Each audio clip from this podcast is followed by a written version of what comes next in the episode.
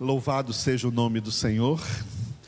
A terceira e última parte da nossa congregação, vamos ler Apocalipse capítulo 2. Ao anjo da igreja em Éfeso escreve: Estas coisas diz aquele que conserva na mão direita as sete estrelas e que anda no meio dos sete candeeiros de ouro.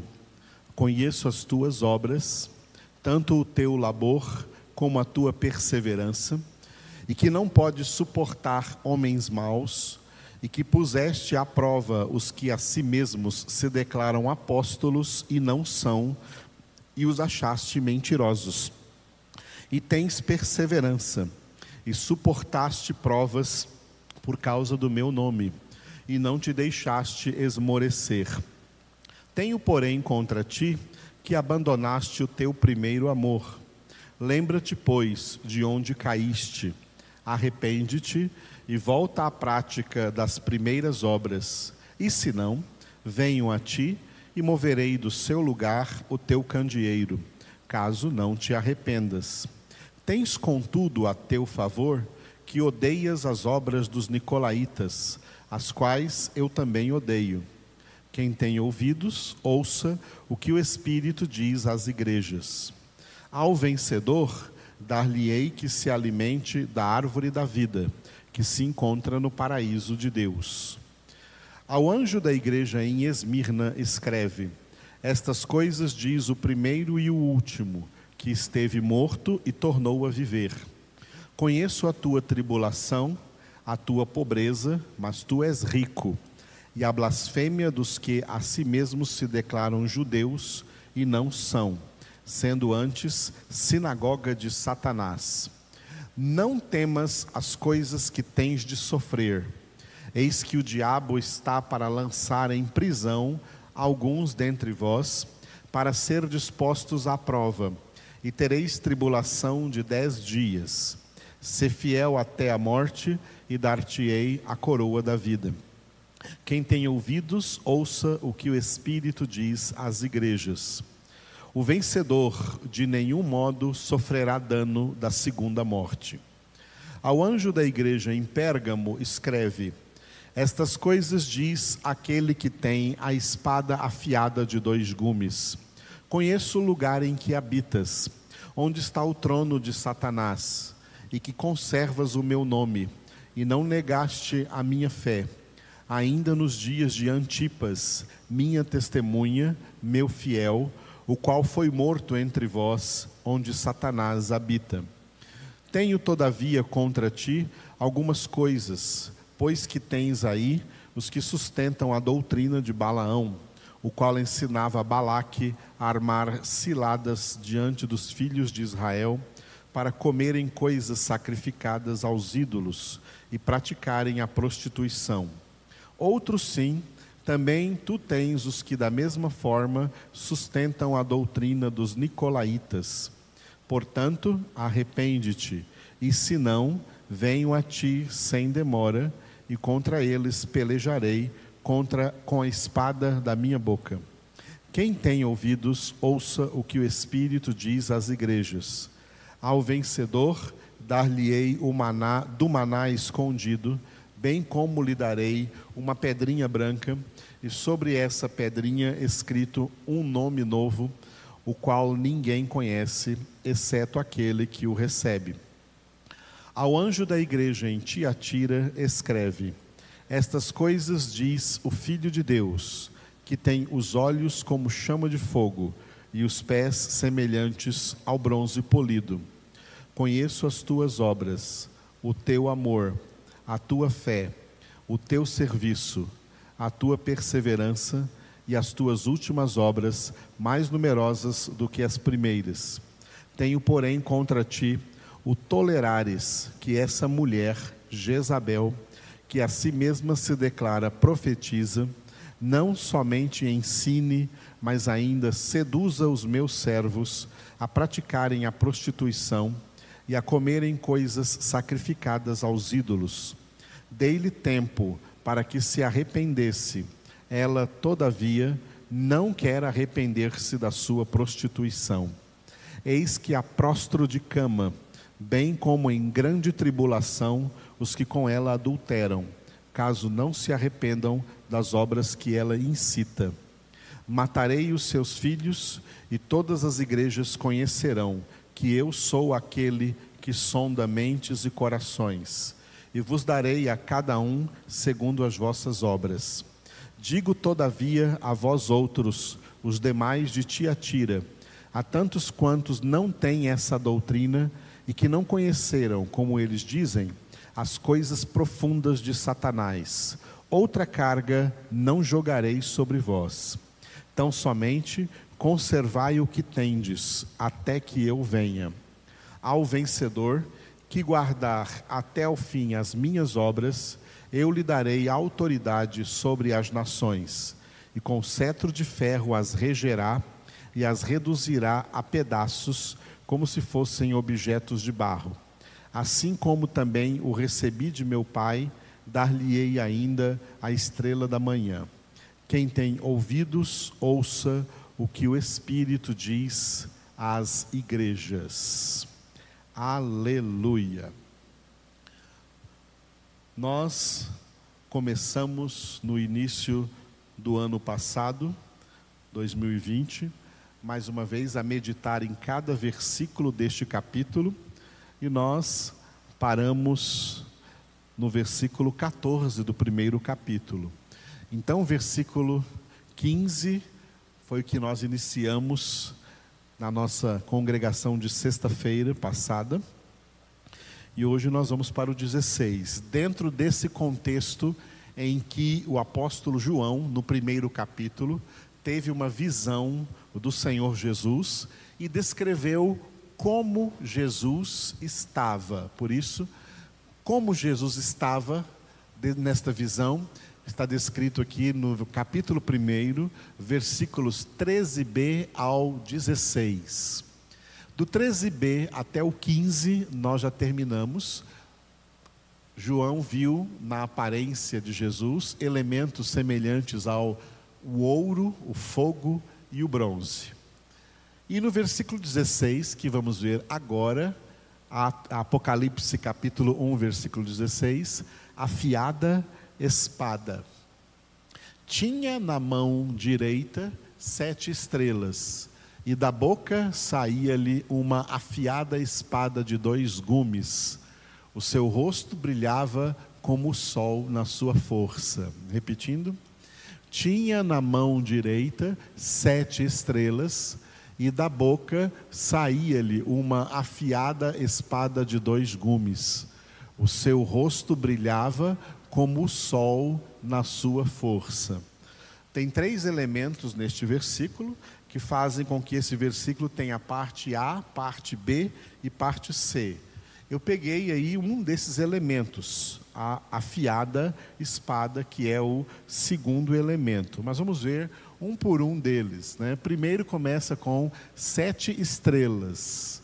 A parte A do versículo tinha na mão direita sete estrelas. Repetindo, tinha na mão direita sete estrelas.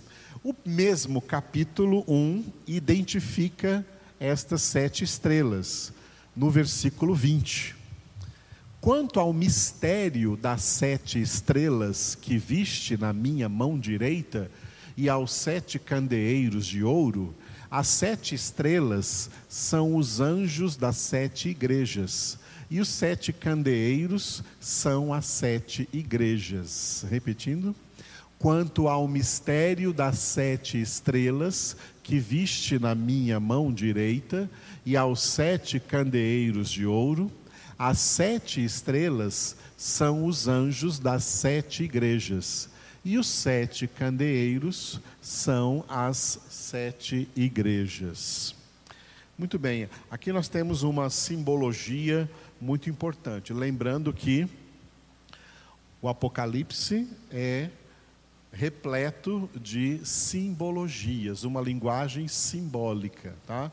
Porque isso é o que se chama na Bíblia de linguagem antropomórfica, do jeito que o homem pode entender coisas muito misteriosas. Tá? Então, nessa simbologia, este versículo 16 começa dizendo, na visão do apóstolo João, que Jesus tinha na sua mão direita sete estrelas, identificadas aqui no versículo 20 como os anjos das sete igrejas, sete igrejas que são simbolizadas pelos sete candeeiros de ouro. Essas sete igrejas citadas numa dimensão histórica, lembrando que Apocalipse é um livro profético, e como todo livro profético, tem três dimensões. Toda profecia, ela é tridimensional. A primeira dimensão é histórica, a segunda dimensão é profética e a futurística e a terceira dimensão é espiritual. Na dimensão histórica, essas sete igrejas, elas são citadas, né, são citadas aí mesmo, no, no capítulo de número 1, são citadas no capítulo de número 1, lá no versículo de número 11, como sete igrejas na Ásia Menor: Éfeso, Esmirna, Pérgamo, Tiatira, Sardes, Filadélfia, Laodiceia. O capítulo 2 que nós lemos hoje falou das mensagens as igrejas de Éfeso, Esmirna, Pérgamo e Tiatira. E o de Sardes, que vamos ler no capítulo 3, desculpe, no capítulo 3, as últimas três igrejas, Sardes, Filadélfia e Laodiceia. Historicamente, foram igrejas às quais Jesus mandou o apóstolo João confiar a guarda deste último livro do Novo Testamento, o Apocalipse. Essas igrejas, hoje, elas nem sequer existem mais. Elas se perderam, elas acabaram, muitas delas foram destruídas, elas não existem mais. Portanto, a dimensão histórica da profecia já foi cumprida. A dimensão profética é o que nós vamos explicar quando nós terminarmos aqui o primeiro capítulo, né? O significado das de cada uma das sete igrejas. E essas sete igrejas representam, profeticamente, toda a igreja de Jesus Cristo na face da terra, em todo tempo e lugar. Profeticamente é assim que nós entendemos. As sete estrelas na mão direita de Jesus são os anjos das sete igrejas. Eu já expliquei que esses anjos não são seres angelicais, são homens, seres humanos. Porque a palavra anjo, que vem do hebraico malachi, malachi, e do grego angelos, é a palavra mensageiro. O mensageiro que Deus coloca à frente de cada igreja, ou seja, o pastor o pastor da igreja, que é o responsável de trazer a mensagem de Deus para a igreja. Né? E de vez em quando eu explico para os irmãos que mensageiro de Deus não é inventor de mensagem, não é criador de mensagem, ele é apenas transmissor de mensagem. Eu, como mensageiro de Deus, não posso chegar aqui e inventar, transmitir para vocês uma mensagem que eu mesmo inventei. Nós não somos inventores de mensagens, nós somos transmissores da mensagem. A mensagem não é nossa, a mensagem é de Deus. E nós temos a responsabilidade de transmitir essa mensagem do jeito que Deus manda, transmitir o que Deus manda transmitir e não inventar mensagens. Hoje tem falsos pregadores, muitos pelo mundo. E qual é uma das características deles? Eles não transmitem a mensagem de Deus. Eles inventam mensagens com as quais eles acham que vão agradar as multidões e conseguem e agradam aos homens. Por isso Paulo disse em Gálatas 1:10, Paulo também um dos primeiros mensageiros de Cristo, Se eu agradar aos homens, eu não sou servo de Cristo. Eu não tenho que inventar mensagens que agradem aos homens. Eu tenho a responsabilidade de transmitir a mensagem do Senhor. Interessante que essas sete estrelas estavam na mão direita de Jesus. Jesus está na mão direita do Pai. Ou seja, Jesus é o, o instrumento do Pai.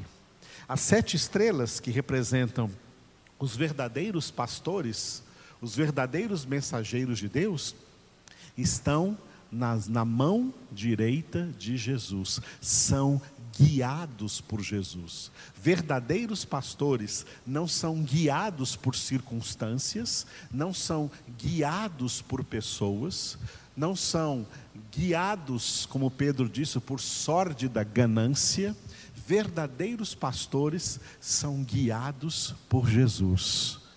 Estão na mão direita de Jesus. Jesus é a palavra, são guiados pela palavra. E é por isso que a parte B do versículo vem falar da palavra, espada de dois gumes. 16b. E da boca saía-lhe uma afiada espada de dois gumes. Repetindo.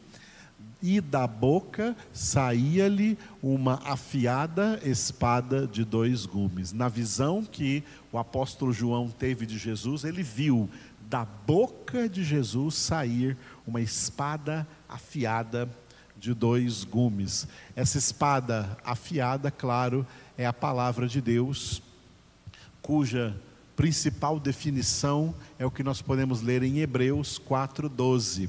Porque a palavra de Deus é viva e eficaz, e mais cortante do que qualquer espada de dois gumes, e penetra até o ponto de dividir alma e espírito, juntas e medulas, e é apta para discernir os pensamentos e propósitos do coração. Repetindo, porque a palavra de Deus é viva e eficaz, mais cortante do que qualquer espada de dois gumes e penetra até o ponto de dividir alma e espírito, juntas e medulas, e é apta para discernir os pensamentos e propósitos do coração.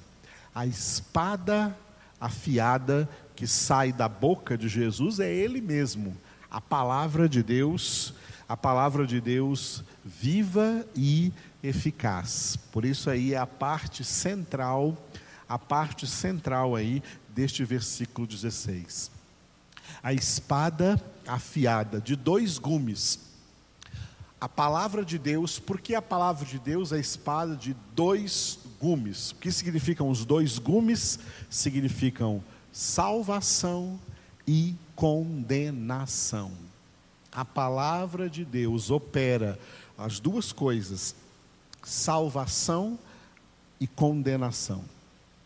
Ninguém escapa da palavra de Deus. A salvação é operada naqueles que têm a sua vida edificada sobre, a preposição é sobre, em cima de, sobre a palavra de Deus. Quem tem a sua vida edificada sobre a palavra de Deus é como aquela casa edificada sobre a rocha que Jesus falou. E quem não está sobre a palavra de Deus está, mudando a preposição agora, sob, debaixo de, sob. A palavra de Deus pesa sobre ele como lei, e a lei mata.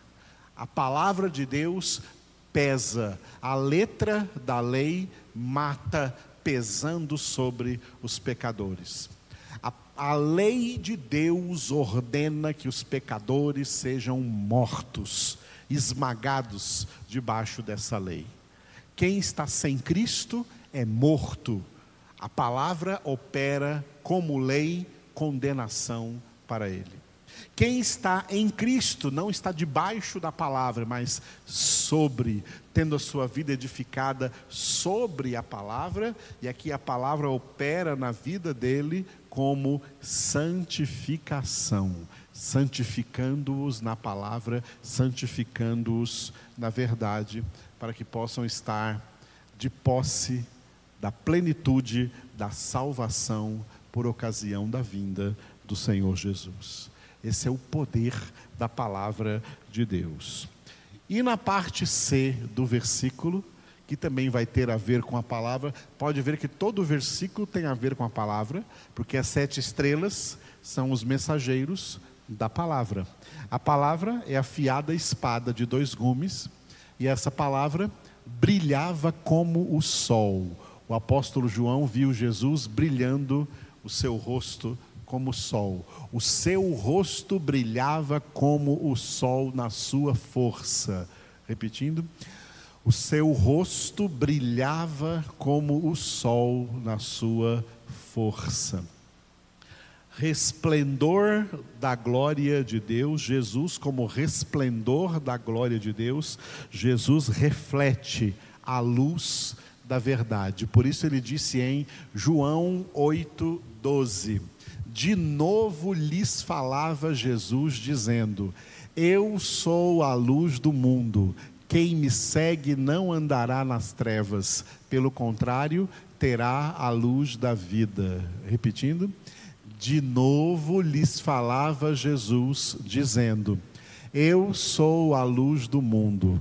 Quem me segue não andará nas trevas, pelo contrário, terá a luz da vida. Aleluia. Jesus é a luz.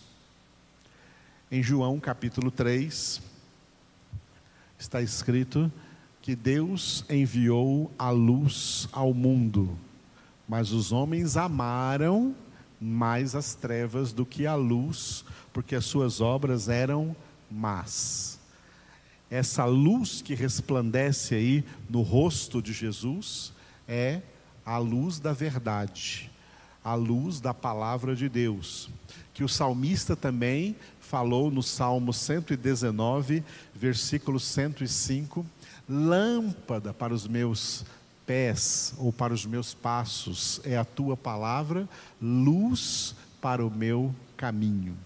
E é por isso que quem não está em Cristo está no império das trevas, aonde não há luz, aonde não há conhecimento de Deus. Sem Cristo, sem luz. Somente em Cristo há verdadeira luz. Luz é uma simbologia de esclarecimento, de entendimento. Quando nós não sabemos acerca de alguma coisa que estamos precisando saber, nós procuramos quem sabe e pedimos orientação. E muitas vezes falamos assim para a pessoa: olha, me dá uma luz aqui para eu entender direito essa questão. Tá? Então, quando quando não sabemos de alguma coisa que está errada no nosso corpo, vamos no médico, fazemos exame para ver o que está de errado e, e, e, e tratar disso. Quando o nosso carro está com problema e nós não sabemos mexer, vamos lá né, no, no mecânico que sabe mexer direitinho na oficina, porque ele vai saber o problema, diagnosticar o problema, que peça tem que trocar e assim por diante, porque ele tem esclarecimento, ele tem luz sobre aquilo para nos ensinar. A mesma coisa, só que de maneira muito mais ampla e mais poderosa, a palavra de Deus é a luz da vida eterna, nos ensinando o caminho da vida eterna, nos ensinando o que é a vida eterna. Por isso Pedro disse para Jesus: só tu tens palavras de vida eterna.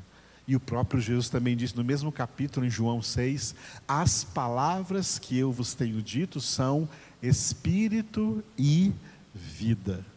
A palavra de Deus é espiritual. Então nós estamos vendo que hoje, nessa manhã de domingo, do primeiro domingo de 2021, a palavra de Deus foi exaltada aqui através de todos os textos que foram trazidos. Né? A palavra, só a palavra de Deus, essa espada afiada de dois gumes que João viu saindo da boca de Jesus é poderosa para a salvação. E quem pensa que pode rejeitar essa palavra, a mesma palavra opera nele também para a condenação. É a palavra de Deus. Que a palavra de Deus esteja reinando na sua vida, na sua casa, no seu casamento, nos seus relacionamentos, no seu trabalho, na sua profissão, na, nos seus filhos, em cada membro da sua família, que a palavra de Deus, que é Jesus, esteja operando profundamente na sua vida todos os dias. É preciso que todos os dias tenhamos uma agenda de leitura bíblica, ponto. Segundo ponto, e de meditação bíblica. Leitura e meditação da palavra de Deus. Todos os dias do ano. Isso não é uma coisa de pastor, é uma coisa de filhos de Deus. Para quem é filho de Deus. Filho de Deus ama a palavra de Deus e filho de Deus se apega à palavra de Deus. Amém? Obrigado, Senhor, por essa nossa congregação matutina. Obrigado pelo teu amor falando aqui aos nossos corações, ensinando-nos esta palavra da verdade. Senhor, eu me entrego em tuas mãos, como teu servo, teu discípulo, como uma dessas estrelas que está na tua mão direita, como pastor, Senhor, como mestre na tua palavra. Eu quero comunicar aos meus irmãos e às minhas irmãs somente a tua verdade, somente a tua mensagem eu não sou inventor de mensagem, eu sou transmissor da tua mensagem, da tua palavra, do teu evangelho. E como Paulo disse, eu também não me envergonho do teu evangelho, porque ele é o poder de Deus para a salvação de todo aquele que crê. Por isso, Senhor, com zelo e devoção, eu me dedico à tua palavra para poder ensinar aos meus irmãos e a cada família representada na nossa congregação e em todos os irmãos que, mesmo de longe, também nos acompanham aí virtualmente, online, recebendo essa palavra em suas vidas. Abençoa essa transmissão de hoje e que essa palavra chegue poderosamente em todos os corações que o Senhor planeja que ela chegue. Porque nenhum dos teus planos pode ser frustrado, Senhor. Tu és poderoso para fazer infinitamente mais do que tudo o que pedimos ou pensamos. Cura os enfermos, Senhor, no corpo, na alma, no interior e no exterior sara todas as feridas, cura todos os traumas, cura todo o cansaço, liberta os corações de toda raiva, de todo ódio, de todo mal-estar. Manifesta, Senhor, o teu poder na vida de cada um dos meus irmãos e irmãs que me acompanham ou que terão acesso a essa transmissão. Toca, ó Deus, em todos os corações. Manifesta o teu poder, o poder da tua palavra, Jesus Cristo. Aleluia. Glória a Deus. Calmo, sereno e tranquilo, sinto descanso neste viver. Isso devo a um amigo e só por ele eu pude obter. Ele é Jesus, meu amigo. meu Senhor,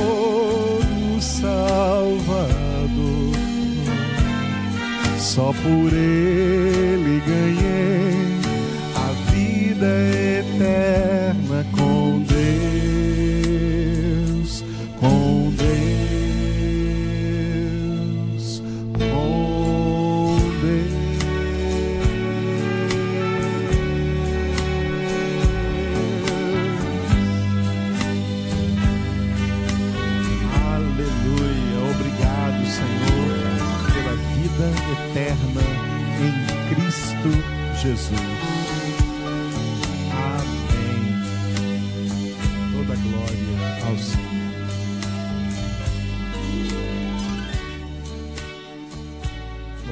seja o teu nome, Jesus.